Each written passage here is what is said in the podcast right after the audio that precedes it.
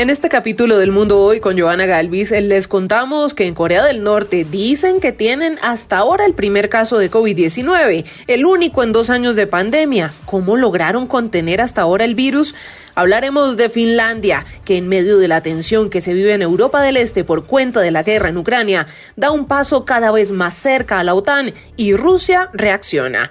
En Paraguay, las autoridades hicieron requisas en las celdas de algunos de los detenidos de casos importantes que manejaba el fiscal Marcelo Pesci, asesinado esta semana en Colombia. Y España extraditó a Estados Unidos a la llamada enfermera de Chávez. Historia desde Caracas. Esto y más a continuación. Antes, recuerde compartir y escuchar El Mundo Hoy y otros podcasts de Blue Radio en Spotify, Deezer y demás plataformas. Active las notificaciones para que sea el primero en disfrutar de nuestros contenidos.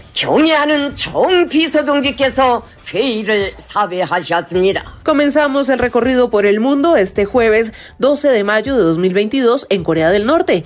Nadie parece salvarse del COVID-19 y menos regímenes como el de Pyongyang, que reportó su primer caso dos años después del inicio de la pandemia. Es difícil saber cuál es la situación en ese hermético territorio, pero lo cierto es que era uno de los pocos lugares del mundo que habían logrado hacerle el quite al virus. Enrique Rodríguez. Hasta esta mañana, Corea del Norte era uno de los cuatro territorios del mundo donde no se había registrado de manera oficial algún caso de COVID-19. Un honor que compartía con Nauru, una isla de la Micronesia, Tuvalu, otra isla de la Polinesia, y Turmequistán, un país situado en Asia Central que limita al noroeste con Kazajistán y al norte y al noreste con Uzbekistán territorios todos aislados, ya sea por la geografía o por la política. Así que esta mañana ha producido una cierta sorpresa escuchar al líder norcoreano Kim Jong-un ordenando un confinamiento por todo el país tras confirmar el primer brote de COVID-19 en su territorio desde el inicio de la pandemia. Kim ha llamado a todas las ciudades y municipios del país a confinar cuidadosamente sus zonas, según ha señalado la agencia de noticias estatal KCNA. Fábricas, negocios y hogares deben ser cerrados y reorganizados para lo que denominó la implacable extensión del malicioso virus. Sin embargo, más allá de este escueto mensaje, no hay datos claros sobre la extensión del virus o de los programas de vacunación, en el que es sin duda el país más hermético y aislado del mundo. Esta crisis sanitaria, sin embargo, no ha impedido que Pyongyang haya lanzado esta madrugada tres misiles balísticos desde la zona sur de la capital hacia el mar del Japón.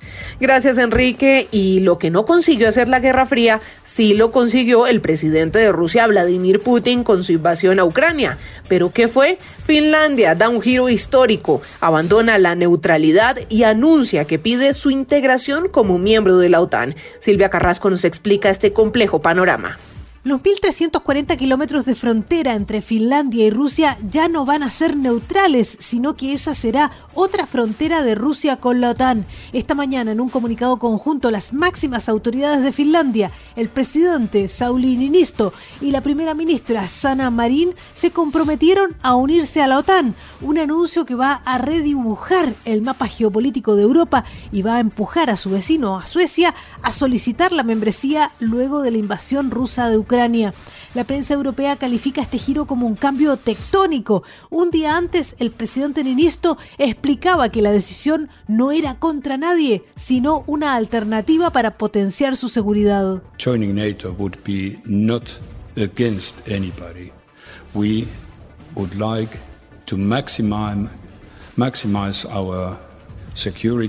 Rusia, a través del portavoz del Kremlin, Dmitry Peskov, acusó a Finlandia de unirse a las filas hostiles contra Rusia. Agregó que definitivamente la expansión de la OTAN no hace que nuestro continente, dijo, sea más estable y seguro.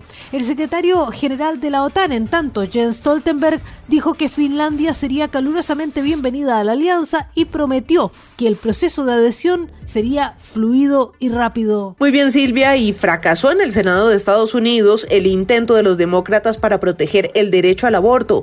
La administración del presidente Joe Biden dice estar preocupada por los derechos de las mujeres en Washington. Carlos Arturo Albino. fracasó en el Senado una votación para avanzar un proyecto de ley impulsado por los demócratas que buscaba proteger el derecho al aborto a nivel nacional, luego de que se filtrara recientemente un documento que indicaba que la Corte Suprema podría prohibirlo a nivel nacional. Como se esperaba, una votación de procedimiento para avanzar en la ley de protección de salud falló 49-51, bloqueando efectivamente la consideración del proyecto de la ley en el Senado. La Casa Blanca dice que los derechos de las mujeres están en riesgo, mientras que la vicepresidenta de los Estados Unidos, Kamala Harris, dijo sentirse decepcionada.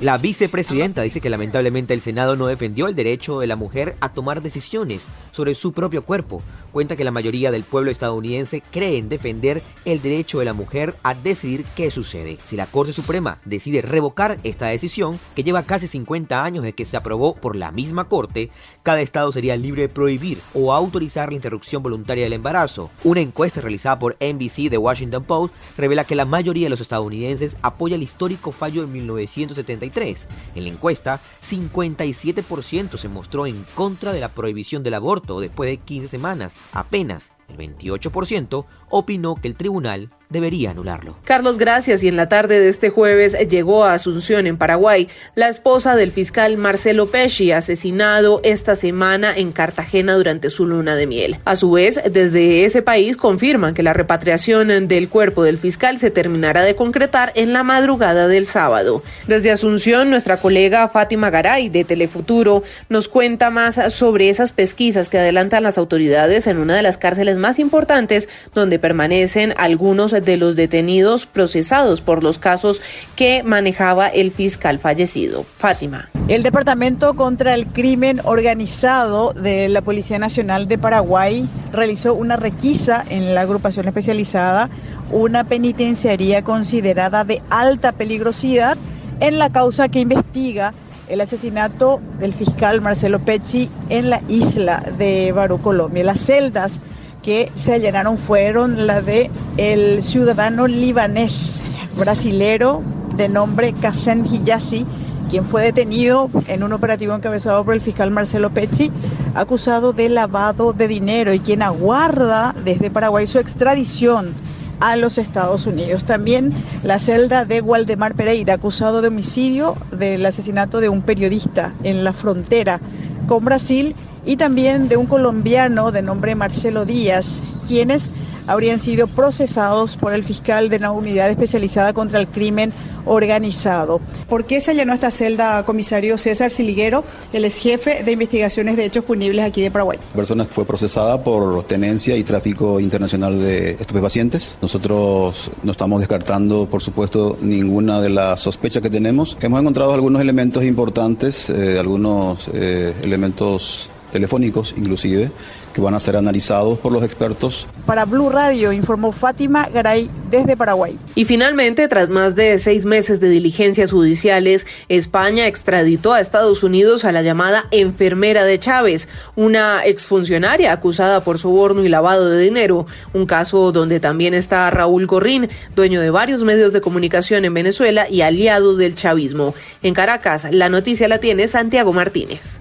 Hola, sí, Claudia Díaz Guillén, ex tesorera de Venezuela y conocida como la enfermera de Chávez, estará en un tribunal este viernes en West Palm Beach, estado de la Florida, en Estados Unidos, para responder por los delitos de soborno y lavado de dinero, un caso que también involucra a su esposo, Adrián Velázquez Figueroa, quien fuese jefe de seguridad de Hugo Chávez. Díaz Guillén estaba junto a su esposo detenida en España y este jueves fue finalmente extraditada, luego que fuesen acusados ambos por su presunta participación en una trama de lavado de dinero y cambio de moneda por valor de miles de de dólares, según informó el Departamento de Justicia de Estados Unidos. Un caso que involucra también al empresario Raúl Gorrín, propietario del canal Globovisión, quien según la acusación transfirió dinero para beneficio de Díaz para asegurarse él corruptamente los derechos de realizar transacciones de cambio de bolívares a dólares a tasas favorables a las que muy pocas personas tenían acceso. A lo largo de este proceso y de otros casos similares se habla de cientos de millones de dólares obtenidos a través de la corrupción acá en Venezuela.